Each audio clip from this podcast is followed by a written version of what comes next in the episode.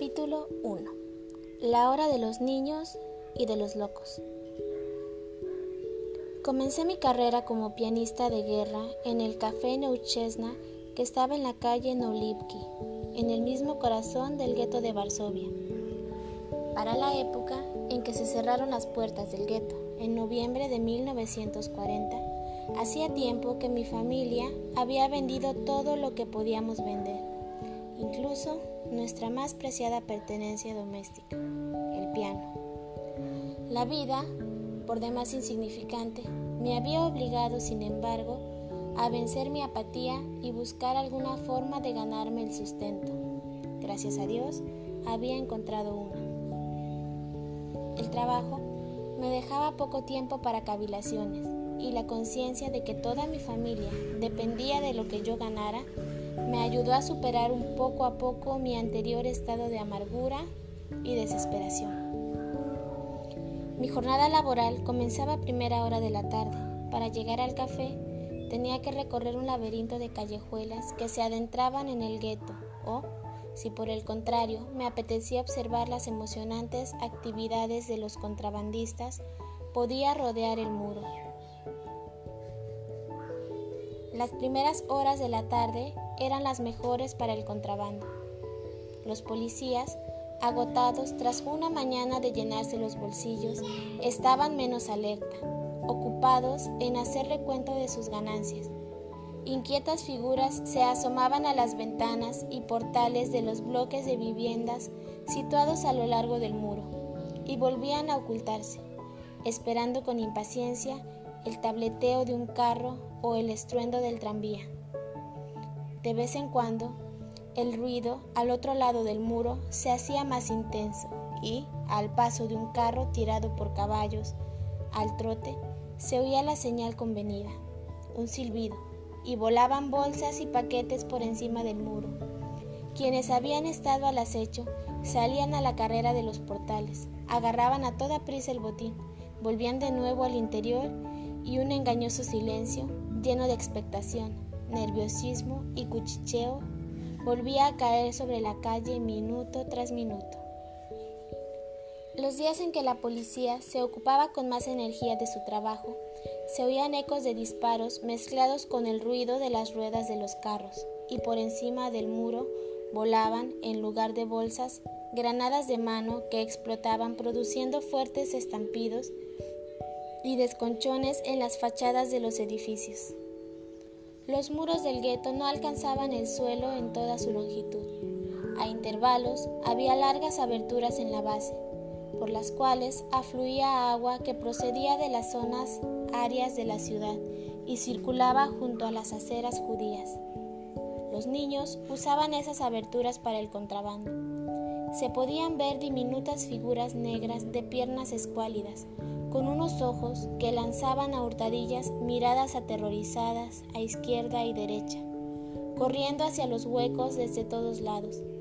Después, unas manitas negras arrastraban los fardos a través de las aberturas, fardos que muchas veces eran más grandes que los propios contrabandistas.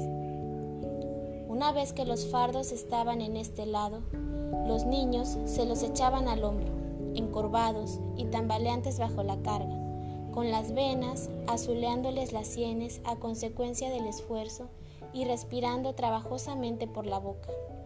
Se dispersaban en todas direcciones como ratitas asustadas. Su trabajo era tan arriesgado como el de los contrabandistas adultos y entrañaba el mismo peligro para su vida. Cierto día que caminaba junto al muro, vi una operación infantil de contrabando que parecía haber alcanzado un final feliz. El niño judío, todavía al otro lado, solo tenía que seguir el mismo camino que su fardo y atravesar el muro.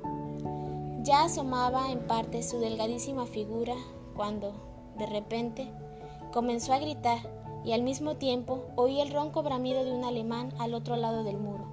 Corrí hasta el niño para ayudarlo a pasar lo más deprisa posible, pero a pesar de nuestros esfuerzos, quedó atascado por las caderas en la abertura. Tiraba de sus bracitos con todas mis fuerzas, mientras sus gritos se hacían cada vez más desesperados. podía oír los golpazos que le propinaba el policía desde el otro lado del muro. Cuando por fin conseguí sacar al niño, murió. Tenía la columna destrozada. En realidad, el gueto no se alimentaba de este contrabando.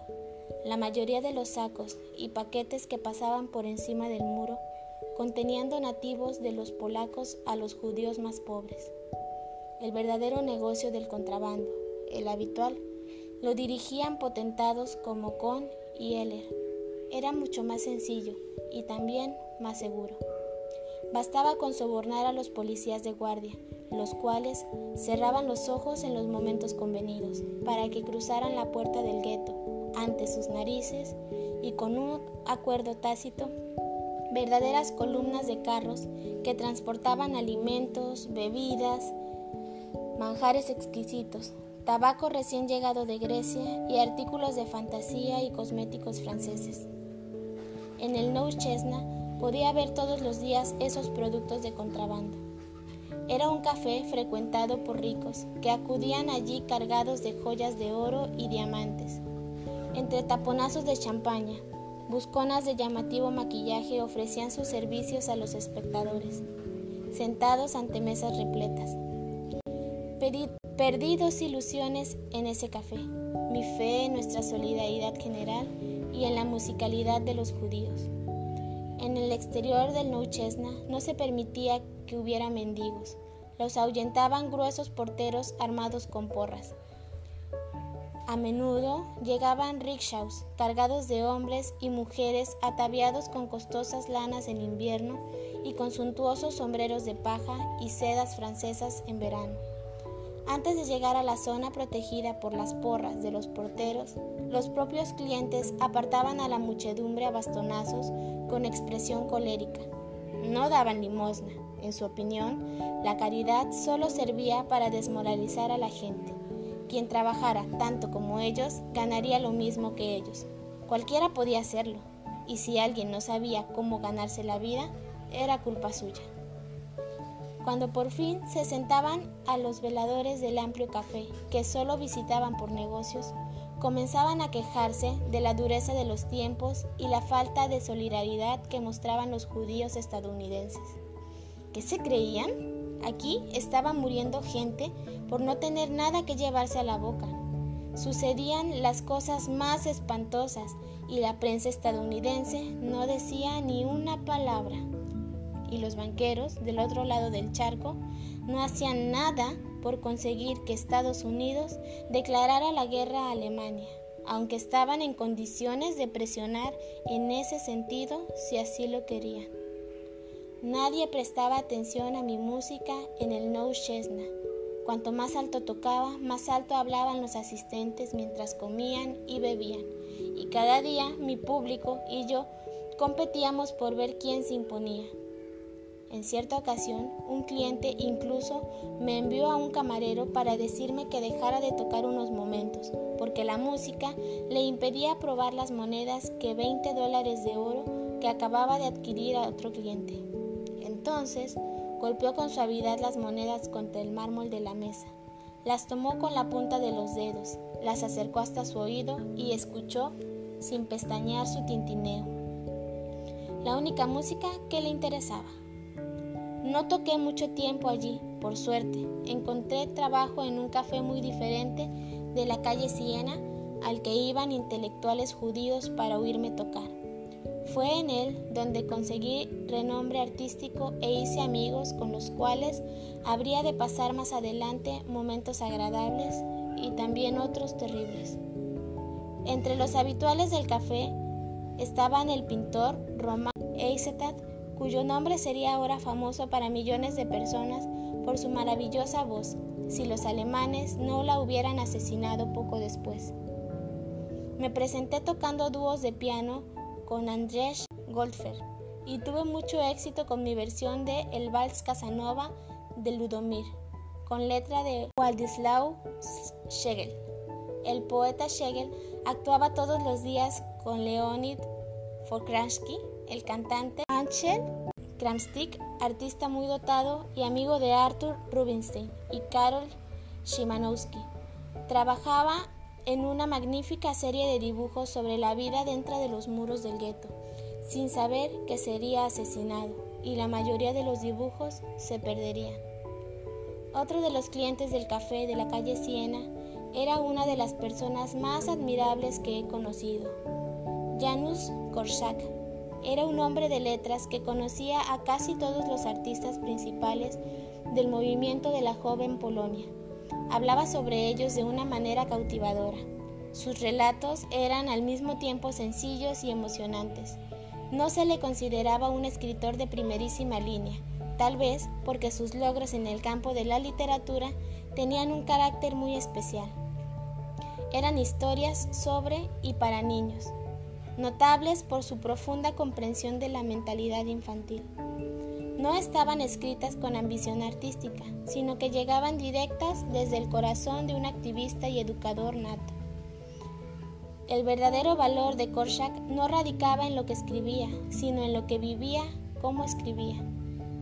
Años atrás, al comienzo de su carrera, había dedicado hasta el último minuto de su tiempo libre y hasta su último sotli a la causa de los niños, y había de dedicarse a ellos hasta su muerte.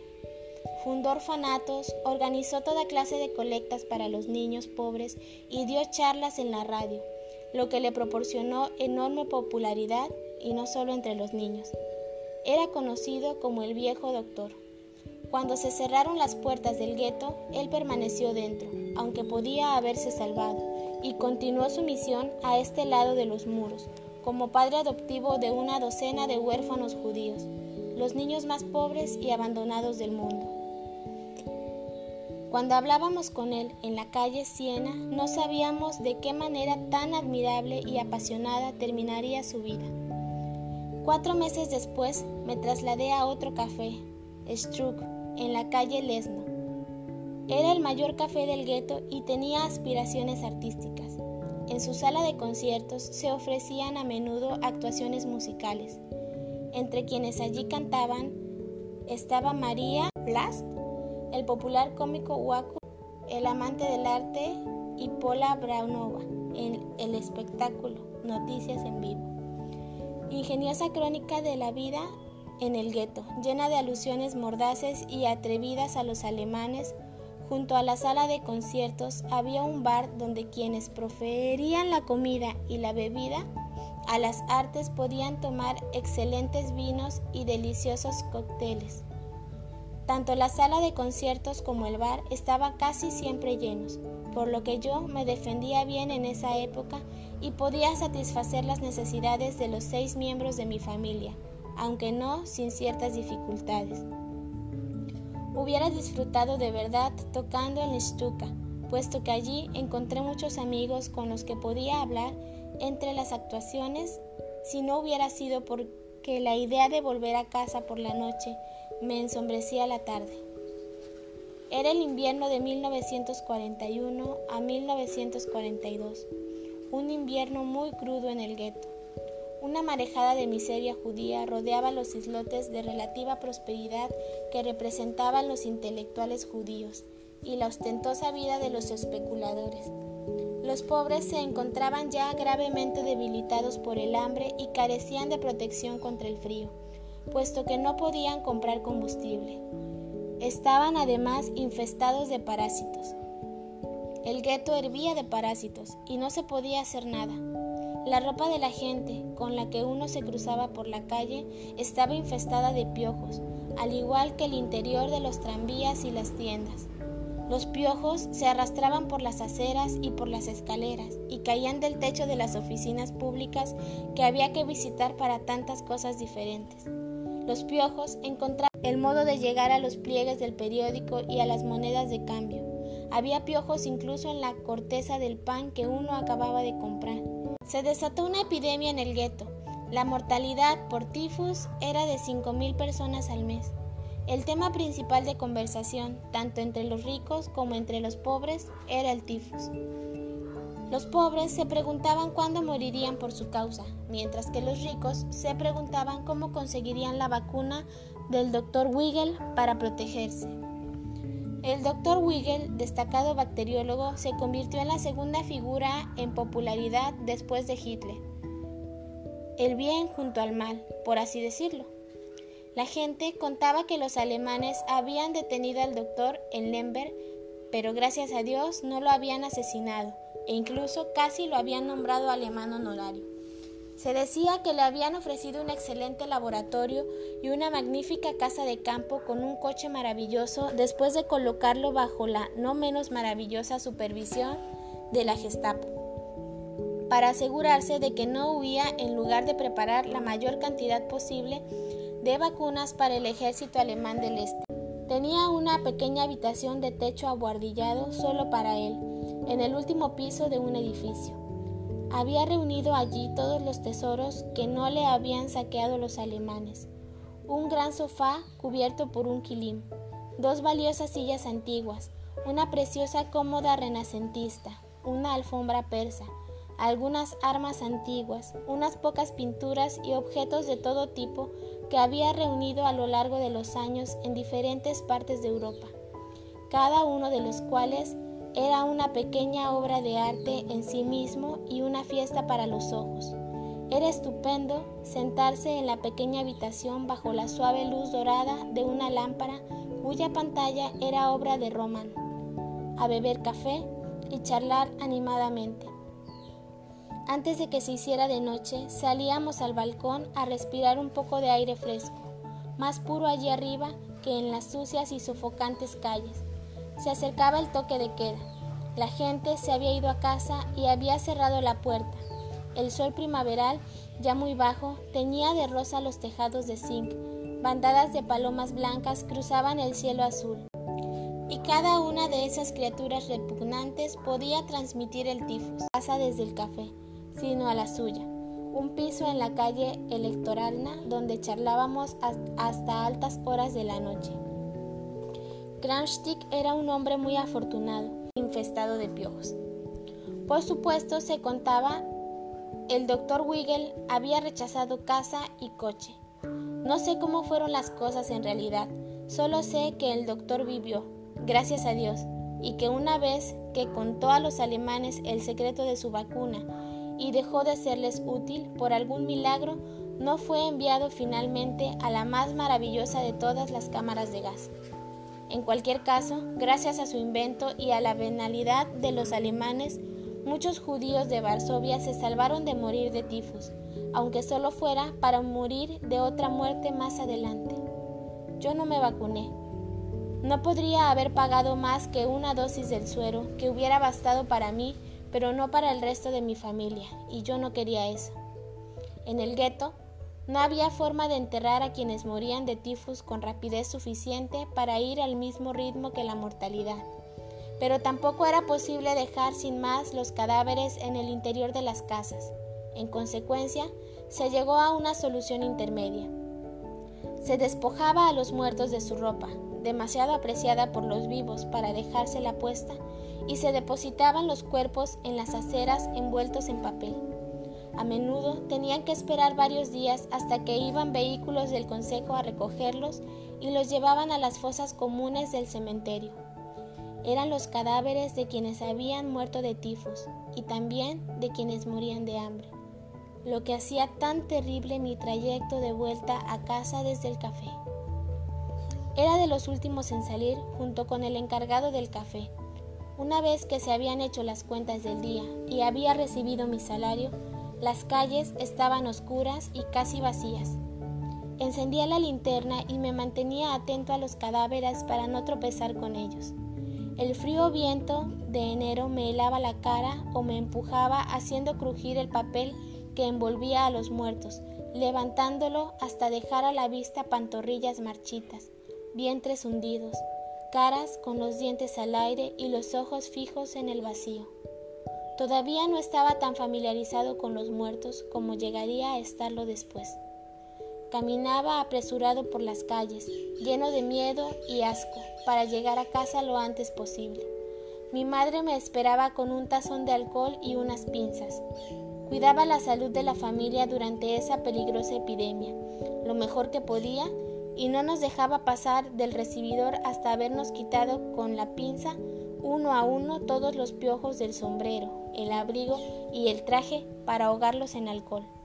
En primavera, cuando hubo fraguado mi amistad con Roma Kramstik, muchos días no iba derecho a y desde el cercano jardín sajón el aroma de las lilas se abría paso hasta nosotros en el barrio de los condenados. Era la hora de los niños y de los locos. Román y yo mirábamos hacia abajo, hacia la calle electoralna para ver a la dama de las plumas, como llamábamos a nuestra loca. Su aspecto era poco habitual, Llevaba las mejillas de color rojo brillante y se dibujaba unas cejas de un centímetro de grosor, de una sien a la otra, con un lápiz de col. Lucía una vieja cortina de terciopelo verde sobre su harapiento vestido negro, y de su sombrero de paja surgía una enorme pluma malva de avestruz que se balanceaba con suavidad al ritmo de sus pasos rápidos e inestables. Detenía a los viandantes que encontraba en su camino con una educada sonrisa y les preguntaba por su marido asesinado en presencia suya por los alemanes. Perdone, ¿ha visto por casualidad a Isaac Sherman? Es un hombre alto y guapo, con barba gris. Entonces se quedaba mirando fijamente a la cara de la persona a la que había parado y, al confirmar la respuesta negativa, lanzaba un sollozo de desilusión. El dolor distorsionaba por un instante su expresión, que casi de inmediato se suavizaba con una sonrisa, cortés pero forzada. Le ruego que me disculpe, decía, y seguía su camino sacudiendo la cabeza. A medias preocupada por haberle robado a alguien su tiempo y a medias sorprendida de que ese alguien no conociera a su esposo Isaac, un caballero tan guapo y encantador. Era también hacia esa hora cuando un hombre llamado Rubinstein solía pasar por la calle electoral, harapiento y despeinado, con las ropas ondeando en todas direcciones. Blandía un bastón y, entre brincos y saltos, canturreaba y murmuraba para sí. Era muy popular en el gueto. Uno podía saber que se acercaba desde bastante distancia al oír su inevitable grito. ¡Ánimo, muchacho! Pretendía llevar un poco de optimismo a la gente haciéndola reír. Sus bromas y comentarios cómicos circulaban por todo el gueto, extendiendo la alegría. Una de sus especialidades era acercarse a los centinelas alemanes, dando brincos y gesticulando a su alrededor, y llamarles tunantes, bandidos, pandilla de ladrones y toda clase de cosas más obscenas. A los alemanes esto les resultaba gracioso y a menudo lanzaban cigarrillos y monedas a Rubinstein a cambio de sus insultos. Después de todo, ¿uno se podía tomar en serio a semejante loco? Yo no estaba tan seguro de eso como los alemanes, y al día de hoy no sé si Rubinstein era en realidad uno de los muchos que habían perdido la cabeza a causa de las penalidades sufridas o simplemente se hacía el loco para escapar de la muerte, aunque no lo logró. Los locos no hacían caso del toque de queda, carecía de significado para ellos igual que para los niños, esos espectros de niño que surgían de sus sótanos, callejones y portales donde dormían, espoleados por la esperanza de despertar compasión en el corazón de los hombres con las últimas horas del día. Se quedaban de pie junto a los farolas, los muros de los edificios o en la calle, con la cabeza levantada y repitiendo entre gimoteos que tenían hambre. Los más dotados para la música cantaban. Con vocecilla débil entonaban la balada del joven soldado herido en combate, abandonado por todos en el campo de batalla. Grita madre en el momento de morir, pero la madre no está allí, sino muy lejos, y no sabe que su hijo se muere. Solo la tierra acompaña al desventurado en su sueño eterno, meciéndolo con el susurro de los árboles y la hierba. Duerme, hijo, duerme, mi amor. Una flor que cae de un árbol sobre el pecho del joven muerto es su única condecoración.